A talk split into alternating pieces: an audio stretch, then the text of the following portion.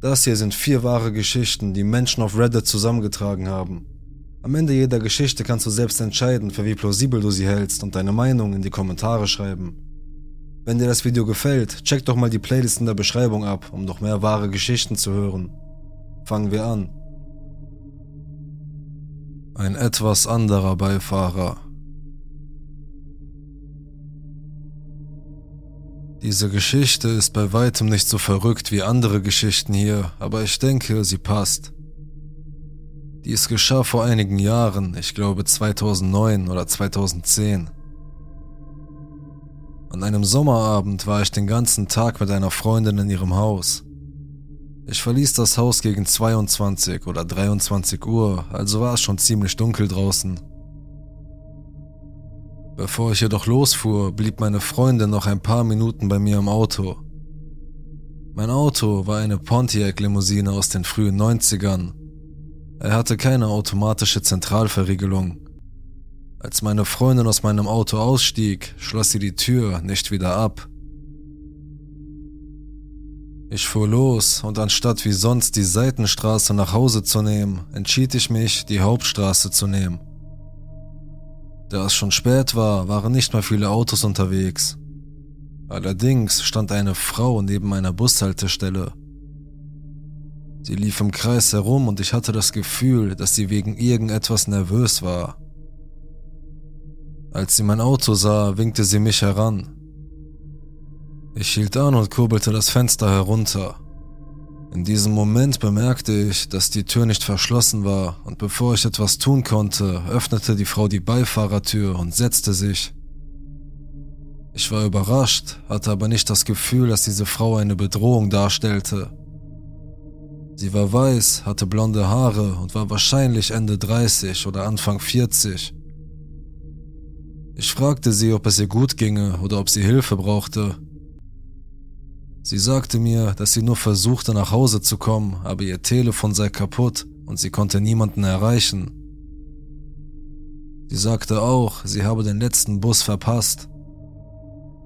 Das klang für mich plausibel, und da sie nicht bedrohlich wirkte und bereits in meinem Auto saß, bot ich ihr an, sie nach Hause zu fahren. Ich fuhr die Hauptstraße hinauf und fragte sie nach dem Weg zu ihrer Wohnung. Wir fuhren vielleicht zwei Minuten, als sie mir sagte, ich solle in ein Wohngebiet abbiegen. Als wir hier durchfuhren, fing sie an, ununterbrochen mit mir zu reden. Vielen Dank, dass du angehalten hast. Nicht jeder ist so nett wie du. Du bist echt süß, weißt du das? Dein Auto ist auch super geil. Ich antwortete mit einem schwachen äh, ja, danke. Sie fuhr fort. Es ist so schön, so spät in der Nacht noch jemanden zu finden, der so vertrauensvoll ist. Ich mag vertrauensvolle Menschen. An diesem Punkt kamen wir an ein Stoppschild, also schaute ich erst nach links und dann nach rechts. Als ich mich nach rechts drehte, schenkte sie mir ein unheimliches Lächeln. Ein breites Lächeln von Ohr zu Ohr. Ich bemerkte auch zum ersten Mal, dass ihre Pupillen sehr geweitet waren und überall herumflitzten. An diesem Punkt wurde mir schließlich klar, dass es vielleicht nicht die beste Idee war, spät in der Nacht eine fremde Frau aufzugabeln, die vielleicht unter Drogen stand. Ich überlegte, wie ich sie aus dem Auto bekommen könnte, aber ich wollte auch nicht unhöflich sein. Ich weiß, ich weiß, ich war jung und dumm. Bevor mir jedoch etwas einfiel, fragte sie mich nach meinem Telefon, damit sie ihre Freundin anrufen und ihr mitteilen konnte, dass sie nach Hause kam. Ich schlug sie verlegen an und sagte, ich hätte kein Telefon. Dann überkam ich ein mulmiges Gefühl, denn der Klingelton meines Telefons war auf laut gestellt und jede Benachrichtigung oder Nachricht würde meine Lüge aufdecken. Bei meinem Glück schrieb mir einen Moment später jemand eine SMS und mein Telefon schaltete sich ein. Ich dachte, du hättest kein Telefon. Oh, ich habe vergessen, dass ich es habe. Ich dachte, ich hätte es zu Hause gelassen. Ich mag es nicht, wenn man mich anlügt. Sie brach ab, als ob sie noch mehr zu sagen hätte. An diesem Punkt begann ich wirklich nervös zu werden. Wir waren tief in diesem Viertel, aber es war wirklich dunkel. Ich musste die Frau sofort rausschaffen. Sie zeigte dann die Straße hinauf und sagte mir, ich solle am nächsten Stoppschild rechts abbiegen. Die Straße machte eine Kurve und von dort, wo ich stand, konnte ich sehen, dass es ein Sackgassenschild gab.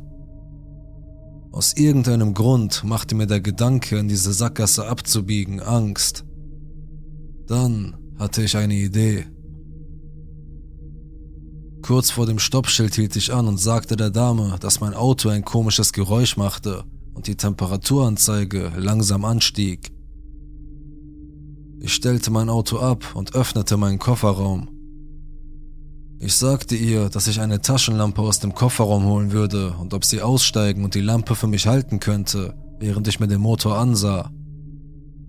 Ich stieg aus dem Auto aus. Ich schaute zu ihr zurück und sie sah sowohl wütend als auch verärgert aus, aber sie stieg ebenfalls aus. Ich ging zu meinem Kofferraum und kramte ein paar Sekunden lang in den Sachen, die ich dort hatte. Meine Taschenlampe lag direkt vor mir, aber ich musste sicher sein, dass sie auch vor dem Auto stand. Als sie da war, schloss ich meinen Kofferraum und ging mit meiner Taschenlampe zum Auto. Mein Herz klopfte wie wild, aber ich wusste, dass ich meine Stimme ruhig halten musste. Ich gab ihr die Taschenlampe und sagte dann so etwas wie Ups, ich habe vergessen, die Motorhaube zu öffnen. Lass mich das schnell machen. Ich stieg wieder in mein Auto ein und öffnete die Motorhaube. Gleichzeitig schaltete ich das Auto wieder ein und legte den Rückwärtsgang ein. Die Frau stand nur da und starrte mich an. Als ich genug Abstand hatte, legte ich den Gang ein und fuhr direkt an ihr vorbei. Sie stand in der Nähe einer Straßenlaterne, sodass ich einen letzten Blick auf sie werfen konnte. Ich bemerkte, dass sie eine Art Messer in der Hand hielt. Außerdem trat ein großer Mann aus dem Schatten und stellte sich neben sie. Zuerst dachte ich, sie würde angegriffen werden, aber dann gingen sie zusammen weg. Ich weiß, dass das zu 100% meine Schuld war. Es war dumm von mir, sie in mein Auto steigen zu lassen und noch dümmer, dass ich zugestimmt habe, sie nach Hause zu fahren. Ich weiß nicht, warum sie nicht schon früher versucht hat, mich anzugreifen. Ich weiß nicht, ob sie mich einfach nur entführen wollten oder etwas anderes vorhatten. Obwohl ich die Schuld voll und ganz akzeptiere, blonde Dame mittleren Alters, lass uns nie wieder treffen.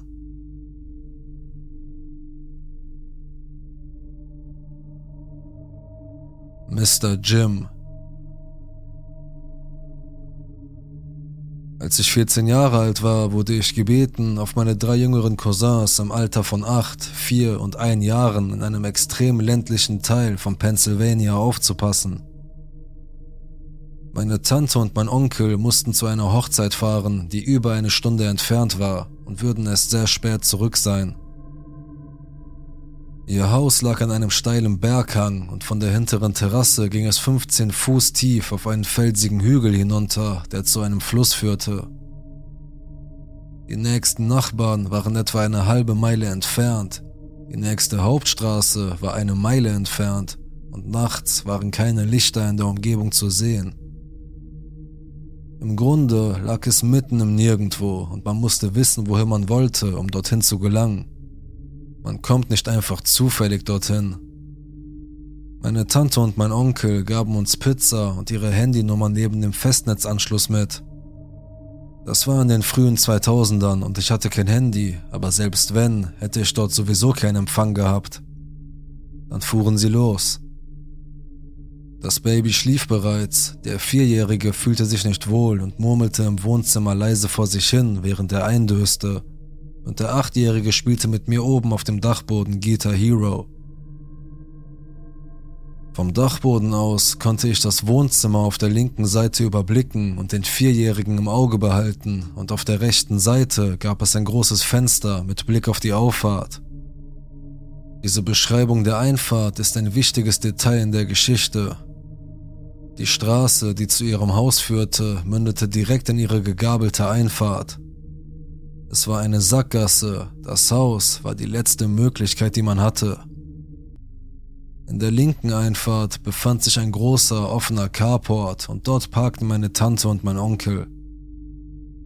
Die rechte Einfahrt führte einen sehr kurzen, aber sehr steilen Hügel hinunter zu einer großen, ebenen Fläche und endete vor dem Garagentor, das in den Keller des Hauses führte. Sie wurde nie als Garage genutzt, sondern diente meinem Onkel als Man Cave, wo er die meiste Zeit verbrachte. Direkt neben dem Garagentor befand sich eine normale Tür mit einem Fenster, durch das man hineinsehen konnte. Aber diese Einfahrt wurde ausschließlich von den Kindern als Spielplatz genutzt, weil es der einzige ebene Hof auf dem Grundstück war. Da sie an einem Berghang wohnen, gibt es sonst nicht viel Platz zum Spielen. Keine Autos fuhren jemals dort hinunter. Niemals. Es sind zu viele Spielsachen und Fahrräder im Weg und Freunde und Familie wussten das. Es war etwa 22 Uhr. Draußen war es stockdunkel und auch der Mond beleuchtete die Gegend nicht. Mein Cousin und ich spielten immer noch Guitar Hero, als ich aus dem Augenwinkel Scheinwerfer sah. Es waren nicht die Scheinwerfer des Minivans meiner Tante, sondern riesige Truck-Scheinwerfer mit diesen Dachlampen, die man oft bei Jeeps oder anderen Geländewagen sieht.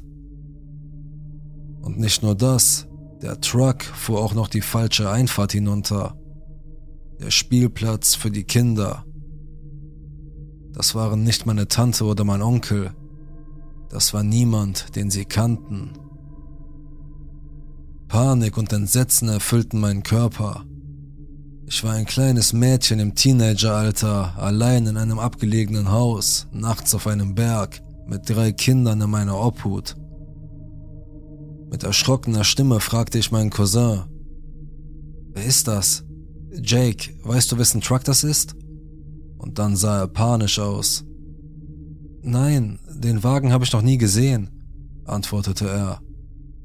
Ich brachte ihn schnell nach unten, da ich immer noch nicht wusste, was ich tun sollte, aber die beiden Kleinen schliefen dort unten und ich wollte sicher gehen, dass sie in Sicherheit waren. Ich sah nach dem Baby und griff dann zum Telefon, um den Notruf anzurufen, als ich hörte, wie das Metalltor der Garage heftig gerüttelt wurde. Niemand hat jemals dieses Garagentor geöffnet. Noch mehr Panik ergriff mich. Ich hörte, wie sie versuchten, die Tür daneben zu öffnen. Der metallene Türknauf rüttelte. Es hat niemand geklopft, es war nicht so, als ob sie nachsehen würden, ob mein Onkel da unten war. Außerdem war das Licht aus. Es war dunkel da unten, sie wussten, dass niemand da war. Sie sind definitiv eingebrochen. Die Tür, die zur Kellertreppe führte, befand sich direkt neben dem Telefon, so dass ich deutlich hören konnte, was vor sich ging. Schnell drehte ich das kleine Schloss am Türknauf, nur für den Fall, dass sie es doch in den Keller schafften. Mein Herz hüpfte mir praktisch aus der Brust. Ich sprach mit der Notrufzentrale, während sich mein achtjähriger Cousin an meinen Arm klammerte. Die Telefonistin war ruhig und versuchte mich zu beruhigen, aber ich wusste, dass es mindestens 30 Minuten dauern würde, bis ein Polizeibeamter dort oben eintreffen würde. Vorausgesetzt, sie verirrten sich nicht völlig auf diesem Berghang im Stockdunkeln. Ich dachte immer nur, wir sind am Arsch, wir sind tot, so werde ich sterben. Die Telefonistin fragte nach der Nummer, die meine Tante und mein Onkel mir hinterlassen hatten, damit sie einen anderen Disponenten beauftragen konnte, sie anzurufen und sie über die Situation zu informieren. Ich drehte mich um, um den Zettel mit der Nummer zu nehmen, und zu meinem absoluten Entsetzen sah ich einen Mann durch die große Glasschiebetür spähen. Ein großer, stämmiger Mann, bestimmt 1,80 Meter groß, mit langen, struppigen roten Haaren und einem dicken, roten, buschigen Bart. Und was es noch schlimmer machte, er grinste mich an. Er grinste auf eine Weise, die mir heute noch Angst macht.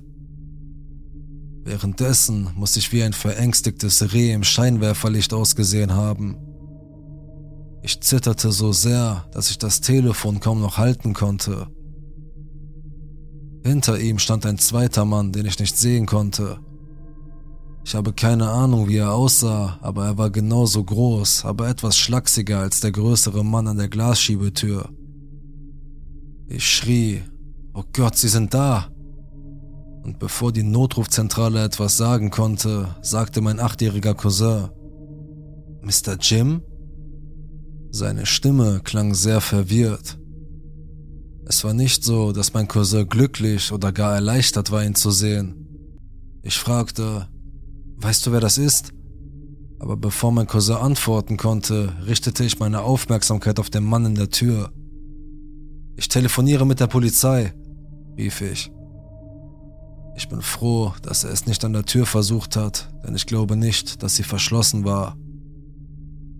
Der Mann starrte mich einen Moment lang mit zusammengezogenen Augenbrauen an, als wüsste er, was er als nächstes tun wollte. Aber dann ging er einfach zurück in die Dunkelheit. Nach einer gefühlten Ewigkeit sah ich, wie die Lichter des Trucks aus der Einfahrt fuhren und dann wieder die Straße hinunter, bis sie verschwunden waren. Ich war immer noch zu Tode erschrocken und mein Cousin auch. Er hatte den Kerl nur ein paar Mal getroffen, ein Bekannter seines Vaters. Es war nicht so, dass es ein enger Familienfreund war. Die Notrufmitarbeiterin bat mich um eine Beschreibung des Mannes und sagte mir dann, dass sie sich mit meiner Tante und meinem Onkel in Verbindung gesetzt hätten und sie auf dem Heimweg seien. Sie blieb mit mir am Telefon, bis wenig später ein Polizeibeamter auftauchte, um sich zu vergewissern, dass die Männer weg waren. Er blieb bei uns, bis meine Tante und mein Onkel nach Hause kamen, damit er ihnen einige Fragen stellen konnte. Mein Onkel war wütend, nicht auf mich, weil ich sie früher nach Hause gerufen hatte, sondern auf diesen Mr. Jim. Er murmelte etwas wie, ich werde ihn fertig machen. Meine Tante war wütend auf meinen Onkel und sagte ihm, er solle Jim sagen, er solle nie wieder zurückkommen. Ich wusste es damals nicht, aber mein Onkel hatte ein Drogenproblem.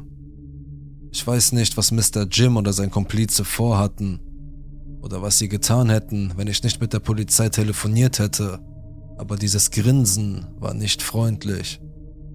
Es war unheimlich. Und er musste auch wissen, dass mein Onkel nicht da war, denn der Keller war dunkel. Er hätte durch die verglaste Kellertür sehen können. Er hatte auch versucht, das Garagentor aufzuhebeln, was nicht einmal mein Onkel tat. Er hatte die Absicht, in den Keller einzubrechen. So viel ist für mich klar. Eine andere Erklärung gibt es nicht. Ich habe nie wieder auf sie aufgepasst und ich glaube nicht, dass ich jemals wieder dort oben war. Nicht lange danach ließ ich meine Tante von meinem Onkel scheiden und zog aus. Also, Mr. Jim, der grinsende, stämmige Mann aus den Bergen, der versucht hat, in das Haus einzubrechen, in dem ich babysittete, Lass uns nie wieder treffen. John. Um den Kontext zu verdeutlichen. Es geschah vor etwa 14 Jahren, als ich 12 Jahre alt war und im australischen Regenwald im Osten des Landes lebte. Wenn ich von Regenwald spreche, meine ich damit, dass unser Haus auf einem 40 Hektar großen Grundstück stand, das vom Busch umgeben war. Das Haus selbst gehörte einem Schweizer namens Hans. Gelegentlich kam er mit seinem Traktor vorbei und mähte das lange Gras rund um unser Haus, damit wir im Sommer etwas mehr von dem Grundstück betreten konnten. Das war auch sehr praktisch, denn wenn man etwas über Australien weiß, dann ist es, dass wir tonnenweise Ungeheuer haben, die einen sehr leicht umbringen können.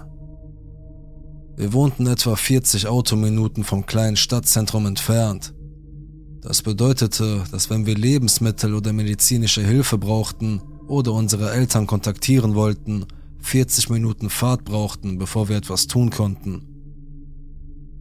Das Haus befand sich an der Seite eines großen Berges auf etwa drei Viertel der Höhe, so dass der größte Teil des Landes natürlich mit Tälern, Winkeln und Verstecken übersät war.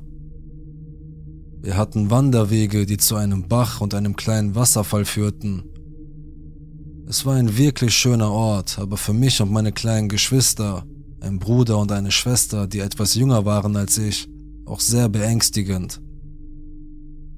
Wir kannten unsere Nachbarn auf beiden Seiten des Grundstücks, aber da unser Haus ziemlich abgelegen war, waren unsere nächsten Nachbarn etwa 10 Minuten Autofahrt entfernt. Die eine war eine nette alte Dame, die uns immer zuwinkte, wenn wir aus dem Schulbus stiegen, bevor wir uns auf den Weg zu unserem Haus machten. Der andere war ein Mann mittleren Alters und seine Familie. Er war ein richtiger Idiot, der an der unteren Grenze, wo unsere Grundstücke zusammentrafen, baggerte und ständig die klare Wasserversorgung des Baches und des Wasserfalls unterbrach. Wenn man mitten im Nirgendwo lebt, passieren viele merkwürdige und unheimliche Dinge.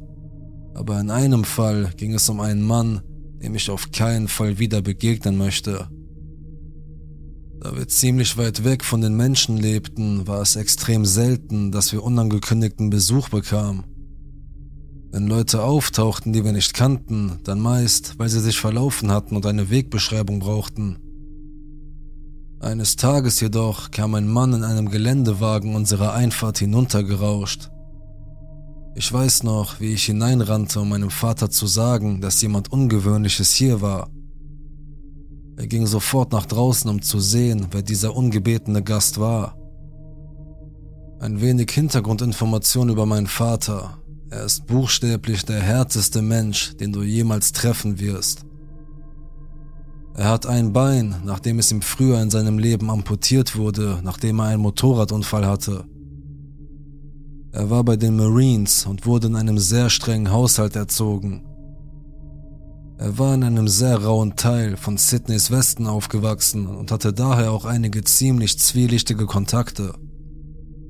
Kurz gesagt, er ist jemand, mit dem man sich nicht anlegen möchte, und es würde mich nicht wundern, wenn er in seinem Leben schon jemanden umgebracht hätte, bevor er Kinder bekam. Wie auch immer, mein Vater ging nach draußen, um zu sehen, was es mit dem ganzen Trubel auf sich hatte, während meine Mutter uns beschützend drinnen hielt. Der Mann hatte einen großen Hund mit rotem Fell auf dem Rücksitz seines Wagens. Er hat meinen Vater angeknurrt, ist aber sofort in Deckung gegangen, als der Fremde ihm sagte, er solle still sein. Unser eigener Hund Millie knurrte und rastete aus, während er an das Haus gekettet war. Hallo, mein Name ist John. Der Mann sprach wie ein Verkäufer, ein wirklich aalglatter und geschmeidiger Typ, der nach außen hin freundlich wirkte, aber mit dem Unterton etwas zu wollen. Mein Vater antwortete sofort. Was zum Teufel machst du dann hier, John? Der Mann war verblüfft. Offensichtlich war er es nicht gewohnt, mit jemandem so feindseligen wie meinem Vater zu tun zu haben. Sie unterhielten sich dann eine Weile und ich konnte hören, wie mein Vater verwirrt über das sprach, was dieser Mann zu sagen hatte. Ich hörte jedoch, wie mein Vater sagte, was zum Teufel denkst du dir? Ruf doch einfach die Polizei. Später erfuhr ich, dass die nette alte Dame neben uns gestorben war. Anscheinend war John auf der anderen Seite ihres Grundstücks und ging sie besuchen und fand sie tot auf. Er fragte meinen Vater auch, ob sie die Leiche wegbringen sollten, um der Polizei die Ermittlungen zu erleichtern. Deshalb hat mein Vater dem Mann offensichtlich gesagt, er solle sofort die Polizei anrufen. Wie auch immer, später in der Nacht tauchte die Polizei auf, um eine Aussage von meinem Vater und John, der in unserem Haus herumhing, bis die Polizei eintraf, aufzunehmen. Ich erinnere mich, dass mein Vater einen Beamten zur Seite zog und ihm erklärte, dass John die Leiche wegschaffen wollte, als er ankam. Die Polizei ging ohne weitere Fragen weg, da es so aussah, als sei sie eines natürlichen Todes gestorben. John war immer noch in unserem Haus. Ich empfand ihn als eine sehr beunruhigende Person. Die Art, wie er lächelte, die Dunkelheit seiner Augen. Er war mir fremd, aber er tat so, als wäre er einer von uns. Ich erinnere mich, dass es ein Schulabend war und ich versuchte fernzusehen, während er mit meiner Mutter und meinem Vater am Tisch Lieder auf seiner Gitarre spielte. Ich war wütend, weil er meine Sendungen ruinierte und sagte meiner Mutter, dass ich wollte, dass er geht und dass ich ihn für seltsam hielt. Sie lächelte und sagte mir, dass es ihr genauso ginge und dass ich ins Bett gehen solle. Am nächsten Tag schien alles normal. Ich ging zur Schule und kam nach Hause. Das vertraute, freundliche Gesicht der alten Frau nicht mehr zu sehen, stach ein wenig, als ich an ihrem Haus vorbeikam. Es war ein seltsames Gefühl und ich hoffte, dass sie wusste, dass ihre Familie sie liebte, bevor sie starb. Auf dem Heimweg war ich ein wenig traurig, bis ich auf halber Strecke der Einfahrt Johns Auto wieder vor unserem Haus parken sah. Ich ging näher heran und wurde von seinem Hund Rusty begrüßt. Er ging mit meinem Vater nach draußen und ich hörte, wie er Rusty zu seinem Auto rief, als er wegging. Offenbar lieh er sich Werkzeug von meinem Vater. Er ging und winkte zum Abschied, als wäre er jemand, den ich vermissen würde. Wieder fühlte ich mich unwohl bei diesem Gefühl der übermäßigen Vertrautheit.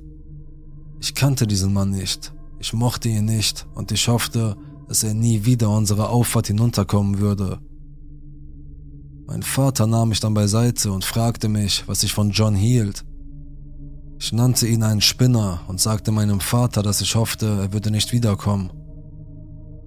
Den zweiten Abend in Folge, als John Dads Werkzeug zurückbrachte, saß er in unserem Haus, spielte Gitarre und nervte alle. Meine Mutter und mein Vater waren sichtlich unbeeindruckt von der Situation. Ich hörte, wie meine Mutter und mein Vater sich darüber stritten, dass er hier herumhing. Bis mein Vater ihm schließlich sagte, er müsse gehen, da es für uns Zeit sei, ins Bett zu gehen. Er bestand darauf, dass es noch früh sei und versuchte eine Ausrede zu finden, um zu bleiben. Ich fand das sehr seltsam. Ich war höflich genug, um zu wissen, wenn jemand mich nicht in seiner Nähe haben wollte. Warum also nicht dieser Mann? Oder wenn er es wusste, warum ging er dann nicht? Nachdem wir ihn hinausgeworfen hatten, führten meine Mutter und mein Vater ein langes Gespräch in ihrem Zimmer und mein Vater sagte uns allen, dass er John nicht mochte und dass er ihn bitten würde, nicht mehr zu uns zu kommen und dass wir es ihm sofort sagen sollten, wenn wir John wiedersehen würden. Der nächste Tag war ein Samstag, also wollten wir unseren billigen, aufblasbaren Pool aufbauen und schwimmen gehen, da es ziemlich warm wurde. Gegen 11 Uhr wurde ich durch das Geräusch eines Autos, das die Einfahrt hinunterdonnerte, alarmiert und ging nach draußen. Ich rannte zurück ins Haus, um meinem Vater zu sagen, dass John zurück war Genau wie beim ersten Mal, als ich John sah, ging mein Vater nach draußen und wir blieben mit meiner Mutter drin und beobachteten und lauschten durch eine Fliegengittertür. John, wieder mit seinem seltsamen, allzu vertrauten Lächeln und seinen dunklen Augen, begrüßte meinen Vater, doch er erwiderte, Hör zu, Kumpel. Ich weiß nicht, für wen du dich hältst, aber ich will nicht, dass du hierher kommst. Du machst meinen Kindern und meiner Frau Angst und ich will nicht, dass du zurückkommst. Hast du verstanden?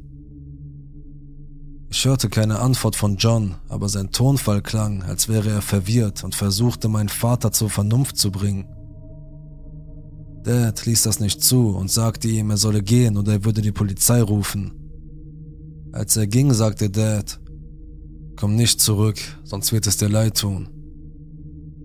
An dieser Stelle werden die Dinge wirklich seltsam. Als mein Vater dem Mann diese subtile Drohung aussprach, veränderte sich sein Gesicht völlig und er wurde wütend. Er starrte uns im Haus an. Er hob den Finger und raste auf die Einfahrt hinaus, schrie Schimpfwörter und wirbelte Kies auf, der in Richtung unseres Hauses gespritzt wurde. Mein Vater kam zurück und sagte uns, dass wir John nicht mehr sehen würden und wenn doch, würden wir die Polizei rufen. Ich war erleichtert, denn dieser seltsame Mann gab mir ein unangenehmes Gefühl in meinem eigenen Haus und die Art, wie er reagierte, als er ging, bestätigte das Gefühl, das ich von ihm hatte. Ich weiß nicht mehr, ob es der Sonntag oder der Montag nach diesem Tag war, aber John kam zurück. Er versuchte, meinen Vater zur Vernunft zu bringen und sich dafür zu entschuldigen, dass wir ihn nicht mochten. Noch bevor er aus dem Auto ausstieg, sagte mein Vater, wenn du dich nicht umdrehst und gehst, schlage ich dir die Fresse ein. Und genau das tat er. Mein Vater rief dann die Polizei an, um sie über den Vorfall zu informieren. Anscheinend wollten sie mit John sprechen. Von diesem Gespräch habe ich nichts mehr mitbekommen. Es vergingen ein paar Wochen, in denen John weder gesehen wurde noch etwas passierte und wir hatten alle das Gefühl, dass alles wieder normal war. Das ging so lange, bis unser Briefkasten aus dem Boden gekippt und zertrümmert worden war. Ich weiß noch, dass ich meinen Vater fragte, was passiert war, aber er wollte mir keine Auskunft geben. Später erzählte er mir, dass er wusste, dass es John war, so wie ihr letztes Gespräch geendet hatte. Am nächsten Wochenende nach dem Vorfall mit dem Briefkasten fuhren wir in die Stadt, um Lebensmittel und Fastfood-Essen zu besorgen. Und als wir die Einfahrt hinunterkamen, hielt mein Vater meine Mutter sofort auf und sagte, dass etwas nicht stimmte. Neben dem Carport, in dem wir unser Auto geparkt hatten, gab es ein Fenster, das zum Badezimmer führte. Meinem Vater muss aufgefallen sein, dass das Fenster fehlte als wir hinunterfuhren, wurde er immer angespannter, bis wir alle bemerkten, dass das Fenster fehlte. Ich erinnere mich, dass ich auf dem Rücksitz verwirrt war und nicht wirklich wusste, was los war, bis ich ihn sah. Ein Mann mit dunklen Augen, der aus dem Fenster kam, das zur Dusche führte. Mein Vater war außer sich vor Wut und sagte meiner Mutter, sie solle die Einfahrt hinunterrennen, damit wir diesen Kerl fertig machen könnten. Der Mann flüchtete aus dem Fenster und rannte auf der Rückseite unseres Grundstücks in eine dichte Lantana. Eine wirklich dornige, strauchartige Pflanze. Da mein Vater nur auf einem Bein stand, ließ er Millie los, die an das Haus gefesselt war und durchdrehte. Sie rannte den von Lantana überwucherten Hügel hinunter in die Dunkelheit. Sie kam mit nichts zurück. Mein Vater ging mit seiner Taschenlampe hinaus und konnte auch nichts finden. Ich bin mir nicht sicher, ob irgendjemand in dieser Nacht geschlafen hat, denn nichts von unseren Besitztümern wurde gestohlen oder auch nur bewegt. Wir müssen den Mann gerade noch erwischt haben, als er unser Haus betrat. Die Polizei kam am nächsten Tag und suchte vergeblich nach Fingerabdrücken. Mein Vater war wütend und machte sie erneut auf John und sein seltsames Verhalten aufmerksam. Sie sagten uns, sie würden sich die Sache noch einmal ansehen. Das war das letzte Mal, dass wir in diesem Jahr von John hörten. Ich hatte ihn fast völlig vergessen und hatte den Sommer frei, um mich zu vergnügen und mich auf die Highschool vorzubereiten. Die Schule, auf die ich ging, war für unsere Verhältnisse ziemlich groß, aber alle schienen sich gut zu kennen, auch die Lehrkräfte. In meiner ersten Woche an der Schule wurden wir allen Lehrern und Lehrerassistenten vorgestellt. Ich war völlig überrascht, als der altbekannte, dunkeläugige Mann aus dem letzten Jahr wieder als Lehrerassistent vorgestellt wurde.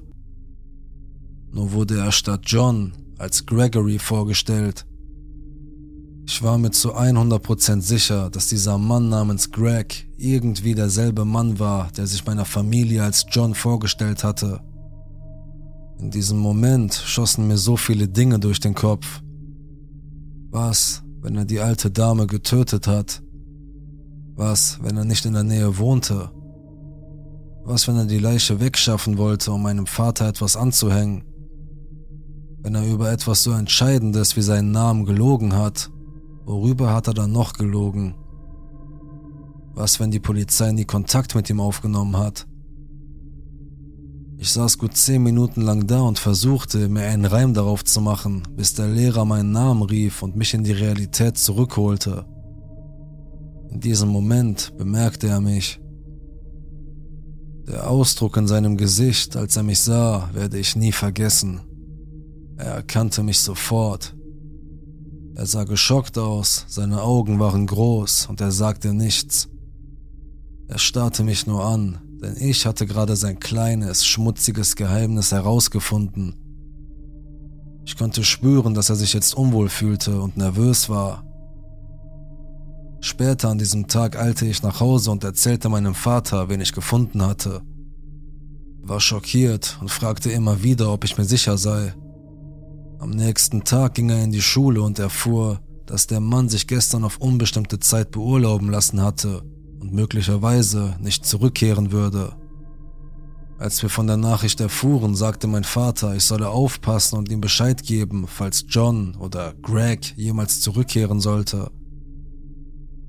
Also, John, Greg oder wie auch immer du heißt, Lass uns nie wieder treffen.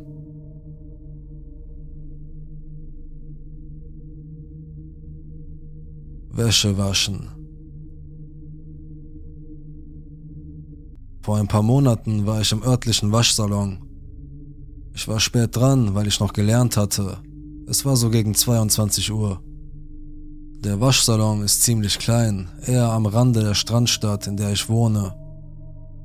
Die Stadt ist ziemlich bekannt für Herumtreiber und Obdachlose. Die meisten Leute sind freundlich, aber es gibt viel Drogenkonsum, doch ich habe mich nie wirklich gefürchtet. Alles war in Ordnung, bis ich meine Wäsche in den Trockner stecken wollte. Ich hörte Musik über meine Kopfhörer, aber nicht besonders laut. Plötzlich hatte ich das Gefühl, dass mich jemand beobachtete. Ich kann es nicht wirklich erklären, ich spürte einfach die Präsenz. Ich drehte mich um und da stand ein Mann nur ein paar Meter von mir entfernt. Es war ein weißer Mann mit rosa Haaren, der eine Vollgesichtsmaske trug. Wie eine Skimaske, ein Kapuzenpullover, Handschuhe und eine Sonnenbrille, obwohl es draußen dunkel war. Vor allem die Handschuhe und die Sonnenbrille gaben mir sofort ein ungutes Gefühl. Ich dachte, er sei vielleicht ein Herumtreiber oder Hai, aber ich wollte nicht unhöflich sein. Ich versuchte darüber zu lachen und sagte ihm, dass er mich überrascht habe. Er fing sofort an zu reden. Vieles davon war unzusammenhängend und ergab einfach keinen Sinn. Er sprach davon, dass er aus Brasilien gekommen war, um seinem Bruder Geld für einen Oldtimer zu bringen. Nichts davon ergab einen Sinn. Er stellte mir Fragen und wartete, bis ich antwortete, also versuchte ich einfach mitzuspielen. Ich dachte immer noch, dass er wahrscheinlich nur High war oder so, aber er stand zwischen mir und der einzigen Tür und ich bekam das Gefühl, dass er die Tür absichtlich blockierte und nicht nur zufällig. Er kam immer näher an mich heran, während er sprach, und das Gefühl wurde stärker. Logischerweise stimmte etwas nicht, aber vor allem hatte ich dieses Gefühl in der Magengrube, dass ich gehen und ihn so lange am Reden halten musste, wie ich konnte. Ich wich zur Seite, aber er blieb vor mir und das Gefühl wurde noch intensiver. Ich fing an, meine Schlüssel in Angriffsposition zu halten, nur für den Fall. Er redete weiter und wich dann ein wenig zurück, nahm seinen Rucksack ab, der ein Einhornrucksack für Kinder war, und stellte ihn auf einen nahegelegenen Trockner. Ich schaute nur kurz zur Tür hinüber, und als ich zurückschaute, zog er etwas heraus, das ich nicht erkennen konnte, und hielt es zur Seite, um es zu verstecken. Aber ich sah, was in seinem Rucksack war. Klebeband. Sofort schrillten meine Alarmglocken. Ich musste nicht mehr befürchten, unhöflich zu sein. Ich musste nicht mehr daran zweifeln, dass er nur verrückt, aber harmlos war. Es war, als ob mich ein kaltes, taubes Grauen überkam. Ich fühlte mich fast ruhig, als ob ich die nächsten Schritte kannte, wusste, dass ich etwas tun musste. Die Zeit schien sich in Zeitlupe zu bewegen und er drehte sich wieder zu mir um, sagte nichts mehr und machte einen Schritt nach vorne. Ich umklammerte meinen Schlüssel so fest wie möglich und versuchte, mich mental auf den Kampf vorzubereiten. Ich erinnere mich, dass ich Angst hatte, mich zu langsam zu bewegen oder zu schwach zu sein, wie in einem Albtraum. Doch plötzlich öffnete sich die Tür des Waschsalons und eine Frau kam herein, die uns kaum ansah, während sie ihre Wäsche holte. Es war wie eine Szene in einem Film, ein Moment der Intensität, der durch etwas Harmloses unterbrochen wird und plötzlich vorbei ist. Er drehte sich einfach um, nahm seine Tasche und ging. War so erschrocken, dass ich noch eine Minute dort blieb, bis ich meine Wäsche holen und nach Hause gehen konnte. Ich habe es nicht gemeldet, ich wusste nicht, was ich sagen sollte, da ja eigentlich nichts passiert war. Aber wenn ich darüber nachdenke, denke ich, dass das Beängstigende daran ist, dass er sofort wegging, als jemand hereinkam. Wenn er einfach nur verrückt gewesen wäre, hätte es keine Rolle gespielt. Ich glaube, ein fremder Wäschetimer hat mich vor etwas Schrecklichem bewahrt. Ich gehe nicht mehr in den Waschsalon. Ich habe mich einem Wäscheservice angeschlossen. Die zusätzlichen Kosten sind es wert, dass ich nie wieder dorthin gehe. Also, an den Mann mit den rosa Haaren und dem Einhornrucksack. Lass uns nie wieder treffen.